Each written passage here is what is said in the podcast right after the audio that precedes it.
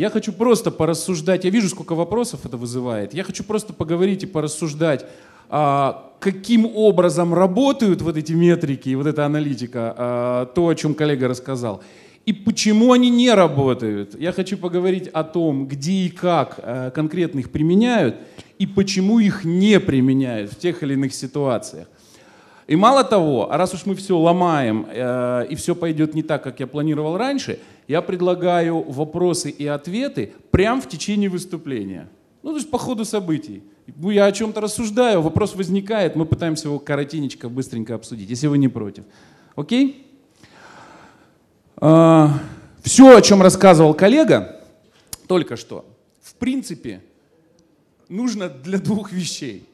Для того, чтобы а, снизить издержки и увеличить прибыль. Все. В принципе, больше ничего не надо. Почему работать с ритейлом удобно и хорошо нам, как производителям или коллегам? Потому что это одна из немногих областей, если не единственная, в которой системы маркетинга, безопасности, видеоаналитика, метрики различные, они тупо зарабатывают сходу. А, и зачастую люди просто понимают, что внедряя ту или иную технологию, они начинают получать а, прибыль в виде неупущенных денег, не уворованных, не разбитых, не, не уничтоженных. Да? Соответственно, и подход э, в данном случае специфичный у нас, у всех, у производителей, э, у тех, кто внедряет эту систему. Э, и вот ведь какая штука. Можно было рассказать обо всем, что до этого было сказано, и еще много чего добавить, но это все э, резиновая дубинка это инструмент. Эту резиновую дубинку можно положить возле каждой кассы, либо на выходе из магазина, физическую резиновую дубинку, либо положить возле каждого стеллажа, но от этого воровство не прекратится. Она не будет бить, э, эта резиновая дубинка, по рукам. Ворам она не заставит кассиров э, что-то делать правильно. Так вот, э, как, как, же, как, же, как же быть-то, что делать? То есть как вот эти технические средства вообще применить по-настоящему, те, о которых было рассказано, и вот из, из ответа на этот вопрос как раз будет вытекать причина, почему где-то что-то работает, а где-то что-то не работает. И вот а, основная причина-то заключается вот в чем. А, у меня у самого ушло достаточно много времени, чтобы понять, а это понимание возникло в общении да, с представителями ритейла, с людьми, которые реально продают что-то. И, и мы совместно пришли однажды, вдруг такое понимание пришло, мы пришли однажды к одному простому выводу – а, чаще всего все, что нужно добиться, это неукоснительного соблюдения регламентов, выработанных службами безопасности, маркетинга и так далее. Выполнение регламентов по тем или иным действиям. И если эти регламенты выполняются, то чаще всего и воровство снижается, и потери снижаются, усушка, утряска снижается. И вот последнее время ритейлеры стали как раз задумываться, это их слова, это не я придумал, стали задумываться о том, какие технические средства, в частности видеоанализ и так далее, применять для того, чтобы в принципе выполнялись эти регламенты внутри магазинов, внутри сетей магазинов и так далее. А дальше получается, что все это сводится к сверхзадаче больших чисел. То есть бессмысленно пытаться собирать информацию там, с одного маленького магазина для того, чтобы а, оценить выполнение регламентов. Нужно собирать большие числа, анализировать их, эти большие числа, а, и сопоставлять, и дальше ну, сравнивать один магазин с другим и так далее. Я сейчас кучу примеров всяких приведу на эту тему. Вот. Соответственно, э, первая картинка планировалась, ну вы понимаете, да? Вот. Значит, я тут хотел, я сразу говорю, я хотел здесь начать рассказывать там про то, значит, что э, существуют э, различные видеоанализ э, для различных задач, что есть якобы там видеоанализ, который умеет вводить движущие объекты, следить там за их пребыванием, э, детектор движения и так далее. Есть э, распознавание лиц, есть поиск по этим лицам, это все хорошо. Вопрос, чего же тогда мы приходим в магазин у дома и чаще всего этого всего там не видим? Значит, а ответ э, очень простой. Вот эта штука, вот эта штука, это маркетинг чистой воды. Это мы как производители приходим к ритейлеру говорим, вам надо. И говорит, зачем? Ну как же так? Вы будете определять людей, которые там... Говорят, зачем? Это вот э, распознавание лиц мы э, говорим, вот коллега и я, там, мы говорим, вам нужно распознавание лиц. Зачем? Мошенников ловить. А они мне говорят, слушай, собирая базу мошенников, я попадаю на хранение персональных данных. Ты представляешь, какой геморрой у меня возникнет по выполнению закона персональных данных, да? А, соответственно, это вторая причина. Третья причина – цена. По-прежнему эти технологии, к сожалению, достаточно дорогие. А где работает? Вот. Вот есть такая технология, называется скоринг. Она вполне себе удачно сейчас внедряется. Я даже знаю конкретные сети, не уполномочен говорить, но знаю конкретные сети, значит, где эта штука внедряется. Как это работает? Значит, система человека захватывает, распознает. Давайте я термины веду, чтобы было понятно. А, а, то, что мы называем распознаванием лиц, оно состоит из трех этапов. Первый этап — это захват, обнаружить в кадре лицо, так, превратить его в фотографию. Второе — это распознавание, это, по сути, превратить э, в вектор, ну, то есть понять, да, что это вот лицо, превратить в вектор. И третье — идентификация. Это когда мы уже сравниваем с базой и понимаем, кто это конкретно, что это Андрей Александрович там, или Ольга Васильевна. Да? Соответственно, так вот, э, происходит захват, происходит распознавание, векторизация, соответственно, этого лица. Это все дело отправляется в банковскую систему, где конфедерация банков, имея право работать с персональными данными, получая этот вектор, рас, а, идентифицирует этого человека, очень быстро в этой системе принимает решение и возвращает данные продавцу, но уже обезличенные, то есть магазин не попадает на персональные данные, на их хранение, о том, значит, какова кредитоспособность данного покупателя. Соответственно, продавец, подходя, ну если это магазин бутикового типа, да, и он продается дорогой товар, подходя к конкретному человеку, он в принципе представляет, какую стоимость товара ему можно задвинуть. Ему только что банки формально ну, условно, уже подтвердили кредит на этого человека. Он может ему сказать, дорогой товарищ, а ты знаешь, Банк России тебе может одобрить кредит там, только буквально там за 15 минут вот на такую сумму легко. Ну вот. Соответственно, понятно, что это серьезный, такие, такой серьезный инструмент, помогающий а, увеличить прибыль. Да? Дальше, по идее, я должен был рассуждать о покупательском поведении, но об этом все было очень много сказано. И поэтому, а, опять же, я хочу рассказать, чего там такое вообще происходит. Вот смотрите, подсчет посетителей. Сперва о хорошем. Подсчет посетителей по видео, слава богу, усилиями а, рынка, нашими всеми общими, конкуренцией и прочее, нам удалось довести всем вместе до очень качественного уровня. То есть зачастую э, подсчет посетителей по видео работает сильно даже лучше, чем с, ну, с помощью датчиков. У датчиков есть один минус. Э, часто э, либо это очень дорого, либо оно не умеет э, отделять там, входящих и выходящих, просто считает. Да? Видео умеет это делать.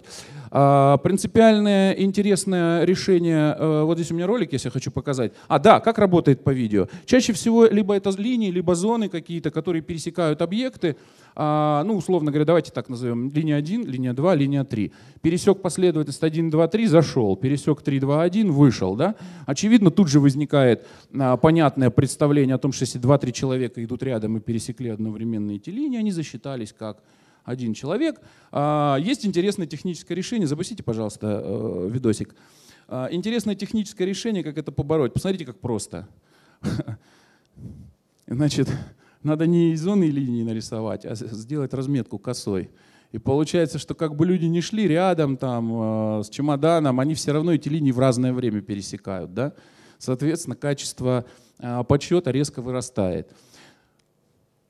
Значит, вот эта конкретная технология, ее применение, я, например, видел э, качество выше 96%. Это достаточно серьезно. Ну и как коллега сказал, э, соответственно, всю эту информацию можно э, совместить с чеком, провести конверсию и дальше посмотреть, вошло столько-то людей, столько-то чеков продали. Но это все очень здорово и замечательно работает, э, опять же, не везде.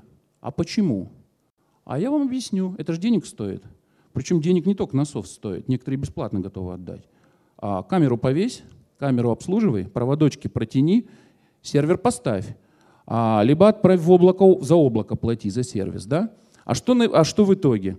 А в итоге мы получаем, например, магазин, которому жизненно необходимо это, ну, бутикового типа, да, а, где, например, вообще человек раз в час заходит, и очень важно, чтобы он там сколько-то продержался, чтобы осуществилась продажа. Или, например, магнит или пятерочка. Какой смысл магниту или пятерочке подсчитывать людей, которые туда зашли? Пятерочка – это филиал ада на земле, туда просто так не идут. И очень мало кто выходит без покупок, понимаете? Количество этих людей ничтожно. И возникает вопрос, зачем вообще ты туда зашел, если ты ничего не купил? Поэтому, соответственно, количество чеков, которые там пробили через кассу, практически чаще всего соответствует, ну понятно, да, покупателям. Вопрос, зачем они будут тратить на это деньги? ну, и не тратят, соответственно, да, как следствие. А, далее. Пойдем дальше. Дальше у нас управление очередью. Тоже интересная штука. Звучит классно на самом деле. Применение довольно широкое. Но почему-то... Что-что? Да, Почта России. Вы знаете, я один банк знаю, не могу, боюсь обидеться эти люди. Значит, не буду называть. А человек хотел там, ну, хозяин этого банка хотел очередь детектировать, так знаете как? А, мысль у него такая была, такая глобальная. Значит, у него банк, э, банковские эти отделения представляют из себя очень сложные конфигурации, э, всякие со столбами, там, с, э, и очередей как таковых нет. Ну, просто сидит человек, общается, а остальные где-то на стульчиках, где шатаются. И он хотел, чтобы система как-то, как-то всех их посчитала по всем углам, потом посчитала тех, кто сидит возле операторов, все это вычла, зачла и, в общем, как-то очередь построила. Ну, фантазия такая, эротическая. А, О приехал с этим вопросом, начали рассуждать, как, что. Я ему говорю, слушай, а, да, у меня привычка-то очень простая. У меня нет задачи продать вот во что бы то ни стало. Я обычно, ну, если задача решается другими средствами, а они не мои, я всегда советую, говорю, не надо меня покупать, вот лучше. А, ну, типа, знаете, есть такие вот технологии, когда типа подсчет пустых мест на парковке. Дорогущая штука, особенно на открытых пространствах. Камеру надо высоко вешать, она пачкается, потом ее чистить. Человек говорит, а что ж мне делать? Я говорю, слушай, оптодатчик на въезде, оптодатчик на выезде. Тут 30 рублей, там 30 рублей. Сколько заехало, сколько выехало, разницу отнял, количество мест ты знаешь. Поправка на идиота 5% во всем мире стандарт, константа. Все, ты знаешь свободные места. Он, правда? Я говорю, правда, все, вот 100 рублей у тебя решение. Иди делай, отлично. Вот, соответственно, теперь про, значит, про эти самые...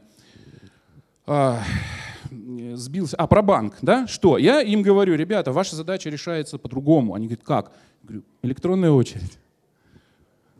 Правильно? Электронная очередь, идеальное решение. Он говорит, нельзя. Я говорю, почему? В Библии написано, нельзя человеку причислять число. Вы поняли, к чему я, нет? Я к тому, что все, дальше нечего рассуждать, ну все, вопрос закрывается. А, так вот, про очереди. Что здесь?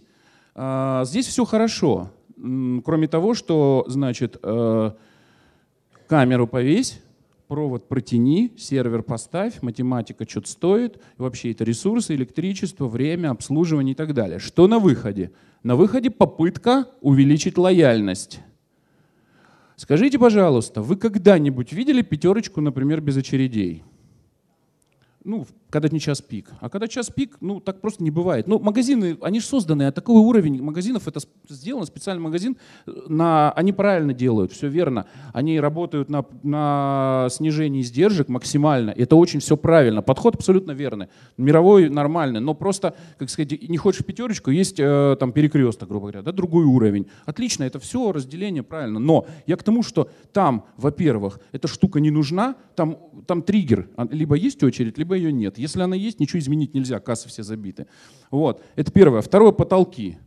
Ну, не повесить там зачастую камеру, низкие потолки, вариантов особо никаких нету. Третье, что мешает, некая накопительная часть. Включите видео, пусть играет фоном.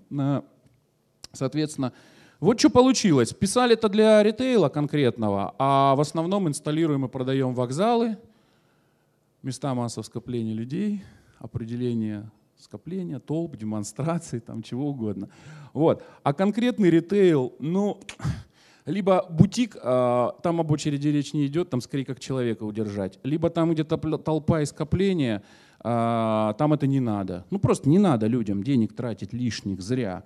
А, они хотят за копеечку и чтобы эффективненько. Вот. Есть места, ну, знаете, кто покупает эту штуку еще и востребовано? Э, этот самый нефтяной ритейл, ну, то есть э, автозаправки. Вот там действительно бьются за лояльность, там хотят следить за очередями, вот там готовы за это заплатить, зачастую там действительно можно продать.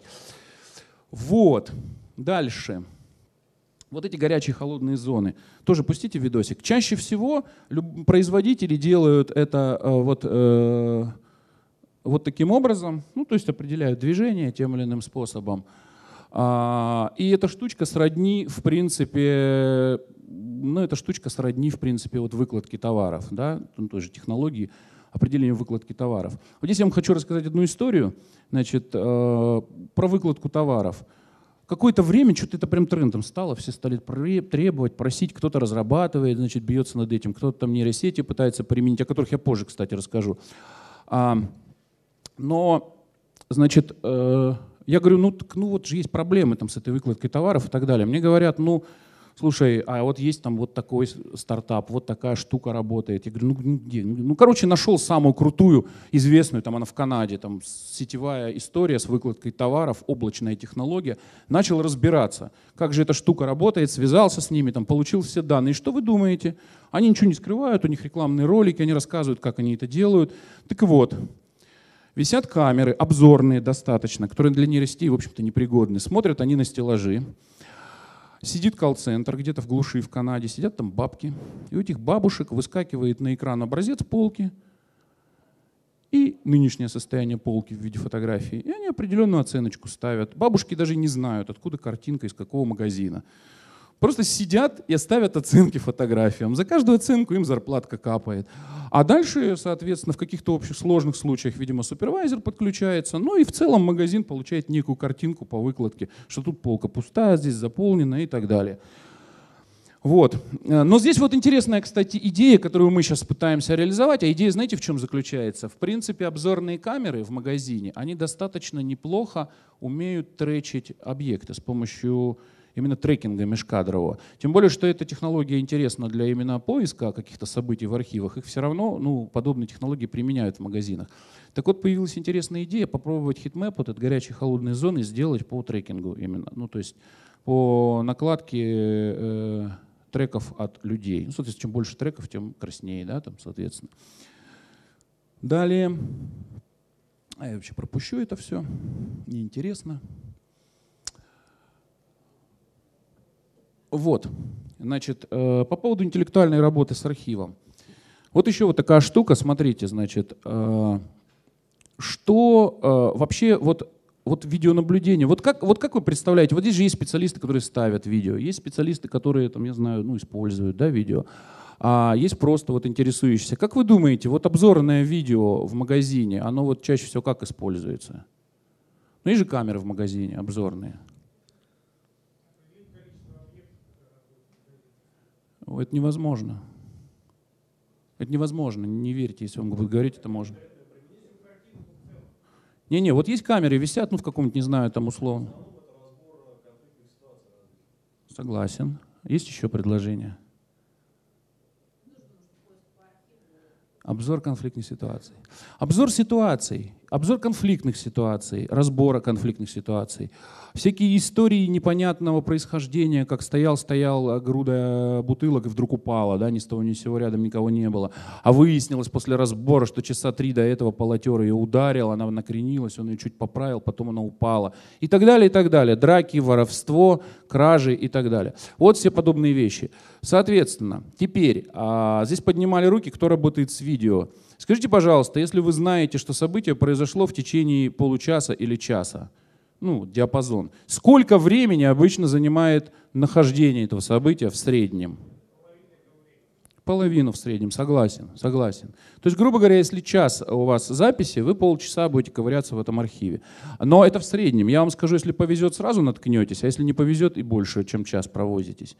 У меня лично был опыт, я на одном объекте там демонстрировал э, трассировку лица по городу, ну, сам походил по городу, и там, ну, в одной республике, и показывал, э, нужно было такую презентацию провести на реальном объекте. И пока ребята мне там настраивали, я ходил, ну, как-то так получилось, что я время не засек, но я знал плюс-минус 10 минут, когда я был у камеры. Только вот я вот скажу, я 25 минут искал сам факт появления, просто мотая архив туда-сюда, жутко скучно. Кто работал с архивом, знает, что ты его запустил на плей, и через 10 секунд ты начинаешь его ускорять. Потом ускоряешь до такой степени, что пинь, оно проскочило, ты такой, блин, назад поехали. И, соответственно, вот эта технология, а, она позволяет очень э, быстро искать в архивах. Можно вот, э, знаете, вот этот ролик, только сейчас я объясню. Это БЦ Румянцева. Ситуация такая. А, некая машина заехала в некую непонятную зону. А, люди приняли смену, они просто знают, что вот смотрите, сколько времени заняло поиск в архиве. Они просто знают, что вечером конкретного дня было. Ну и признак человек-машина. Хлоп, все, вот единственный фрагмент вот машина. Дальше я у них спрашиваю, вот я как разработчик, да, я говорю, смотрите, как круто, вообще фантастика, там у, мгновенно нашли, все, здорово. Дальше резонный вопрос, дальше не как разработчик, а как человек, просто. Я у них спрашиваю, друзья, это круто очень, вы прям молодцы, прям это работает здорово. А скажите, а что дальше? Ну вот вы увидели эту картинку, черную, нифига не видно. Смысл какой, польза от нее? Они говорят, очень большая польза. Мы нашли само событие, точно. А теперь мы минут за пять до этого поднимем данные с СКД и найдем того, кто выходил. Все. Отлично, вот это, говорю, полезная штука. Супер просто. Вот, что там еще можно поискать? То есть можно задать различные критерии поиска, но самое главное, знаете, в чем?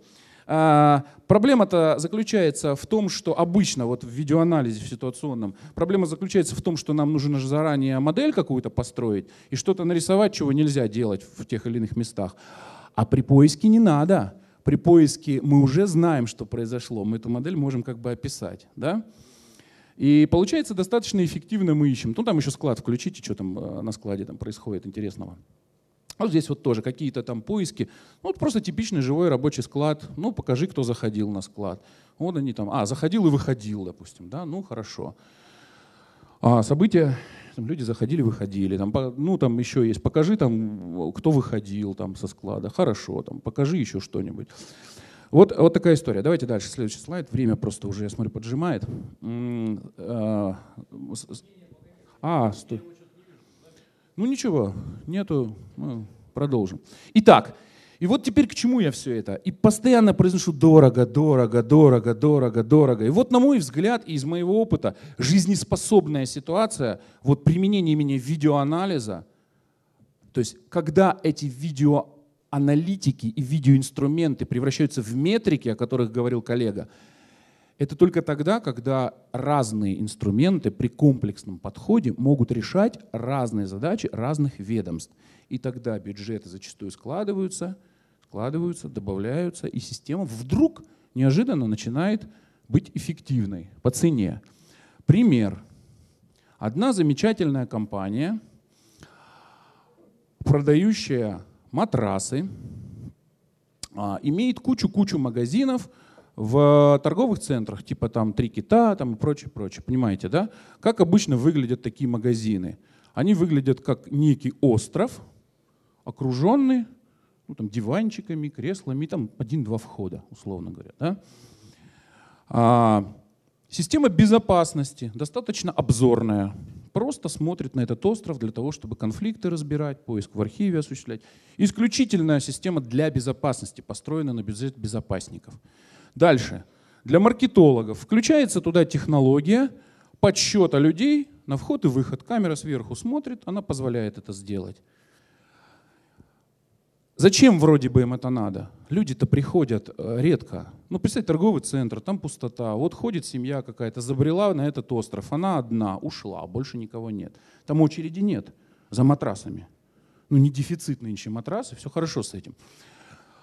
А вот для чего. Они с помощью подсчета посетителей, используя функцию входа-выхода, начали подсчитывать время пребывания в этом острове конкретных людей и обнаружили, что время пребывания коррелируется с количеством продаж в данном магазине. И сравнивая, значит, все магазины между собой, вывели определенные метрики и начали заставлять продавцов любыми способами, разговорами, чем угодно удерживать посетителя там, значит, на этом острове. То есть они дали им задачу, в среднем он должен пробыть 15 минут, и вот и не меньше. И это серьезно повлияло э, на продажи, понимаете, на рост выручки. Такой просто пример комплексного подхода. Вот. Ну и теперь о самой большой проблеме, самой главной. Я вам рассказал только что про пример из Канады, как живая, настоящая, человеческая нейросеть решает проблемы. Еще один пример приведу. Буквально вчера приехал мой коллега из Болгарии, он рассказал, у нас просто есть филиал в городе Правец, и там рядом с этим городом, он там, у него есть коллеги из Голландии, которые, ну там дешевая сила, в Болгарии она недорогая, э, дешевая рабочая сила. Они сделали колл-центр, посадили туда людей, а он занимается тем, что обеспечивает безопасность э, велопарковок в Голландии. Ну, то есть они выиграли такой конкурс, и все, и там, значит, происходит какое-то примитивное детектирование движения, там или трекер какой-то работает, не очень серьезная аналитика, и эта все штука прилетает в Болгарию в колл-центр, и там, собственно, бабушки, опять же, сидящие оценивают степень, так сказать, э, того, что происходит на этой велопарковке, какая там опасность и так далее, ставят оценку, красный, зеленый аларм. Ну, то есть тоже своего рода такая человеческая нейросеть. В чем, собственно, здесь проблема с этими нейросетями? Я вот вчера тут, я не знаю, а кто-нибудь был вчера на моем докладе? Простите тогда, я буду повторяться. Можете тогда не слушать, остальным будет интересно. Значит, суть заключается в следующем. Я просто сейчас эту тему очень сильно продвигаю, потому что как в свое время чистая аналитика ситуационная, это были какие-то мультики, которые просто заказчик мозг нам взрывал, ну, понимаешь, что это нереализуемые вещи. То сейчас вот с нейросетями такая история. Все решили, что нейросети появились только что, вот буквально только что, и они спасут мир. А проблема в том, что нейросети описаны в 40-х годах были, серьезные математические модели в 80-х годах были опубликованы. Да, в видео их применять мешали э, многие факторы, связанные с э, продуктивностью вычислительных средств. И вот сейчас, в общем, нейросети э, начали очень активно использоваться для распознавания лиц именно. Здесь вот я коллег вижу, которые этим активно занимаются. Привет. А, почему так? Потому что лица достаточно стандартная штука. Вот они лица. Ну, вы их на, надрали с видео, и они вот ну, одинаковые. Ну, если постараться еще осветить их более-менее ровно, ну, хорошо, они одинаковые. А если говорить о каких-то сложных э, вещах, допустим, о нейросетях, которые должны анализировать происходящее в кадре и давать ему оценку. Вот здесь вот три фактора, которые мешают. Первый фактор – обучать нейросетку долго и дорого – Правильно же говорю, долго же, дорого обучать нейросетку, потому что надо размечать, да, как мульт, ну, я простой такой образ, он не совсем верный, но просто чтобы понятно было, как мультики рисуют там каждый кадр, вот надо разметить, полезная информация, бесполезная информация, ну, потом обучать нейросетку. Это очень длительный и долгий процесс. Самообучение – длительный долгий процесс. А, не всегда понятно, чем он закончится, то есть нет такой жесткой вероятности, что все будет хорошо. Дальше – и самое поганое, что в отличие от распознавания лиц и каких-то других таких вещей, а нейросетку зачастую нельзя сделать э, универсальной для многих вещей. Она получается кастомизированная до какого-то конкретного проекта. Соответственно, обучать дорого, обучать долго, а в итоге результат, который ты не можешь потом продавать многим много раз. Кастомизированный. И, и в конечном итоге еще и сама нейросетка, зачастую сейчас современная, на выходе получается довольно энергоемкая. Ну что такое энергоемкая? Ну вот распознавание лиц, нейросеть, а, на хорошем мощном процессоре, там, ну, 13 камер обслуживает, правильно, да? 13, ну, можно сделать до 20, да? А в видеонаблюдении у нас, например, абсолютно нормальная ситуация 200 камер на сервер. 60, 80, 200 камер, в зависимости от задач, да, какие там решаются. Понятно, что для человека это жутко дорого. Ну, можно еще три минуты буквально, чтобы логику, логику закрыть. Да? Получается очень дорого. И получается что? Обучать дорого, на выходе продукт дорогой. И вот это все мешает э, применению нейросетей. А, соответственно, какой выход мы сейчас видим? Теперь ускоряюсь на перемотке. А выход очень простой. Значит, нужно применять, опять же, комплексный подход, интегрированный подход. Нужно применять, а, на мой взгляд, значит, во-первых, нужно научиться делать эти кастомизированные сетки, специализированные, быстро и дешево. Для этого нужно а, автоматизировать разметку видео. В общем, в принципе, есть идея, как это сделать. К сожалению, долго рассказывать. Ладно, кому интересно, вот не-не-не-не, это другое. А, если совсем коротко, есть же э, стандартная аналитика, которую все применяют. Трекер, например, он ловит какие-то события, он уже их разметил. Достаточно просто ну, их отметить, полезные бесполезные. Второе. Нейросетки можно скармливать не видео, а, собственно говоря, результат работы трекера, снизив тем самым нагрузку очень серьезно. Второе. Третье, соответственно, а, да, и третье, собственно, нейросетку надо учить в лаборатории, а на объекте использовать стабильные сервера для снижения издержек. Зачем все это надо? А для того это надо, чтобы видеоподсистема для ритейла, либо для просто системы безопасности видеоаналитика в этой видеоподсистеме научилась давать оценку происходящему. До сих пор любая видеоаналитика, которую мы имеем на рынке, она всего лишь регистрирует события. Случилось событие, не случилось. Появился объект, не появился. Но особняком стоит распознавание номеров и лиц, это две технологии. Я говорю про ситуационную видеоаналитику, которая касается и подсчетов, и выкладок, и чего угодно. Надо нам добиться, чтобы видеоаналитика давала оценку происходящему. И вот здесь, конечно, нам помогут нейросети, будем в этом направлении работать. А еще такая интересная идея создать некое, некую среду, в которой можно было бы этими нейросетями обмениваться, их продавать друг другу, вложив некие ресурсы в их обучение. Но это предмет далекого будущего. Спасибо за внимание. Я надеюсь, я вас развлек эти полчаса, и было не скучно.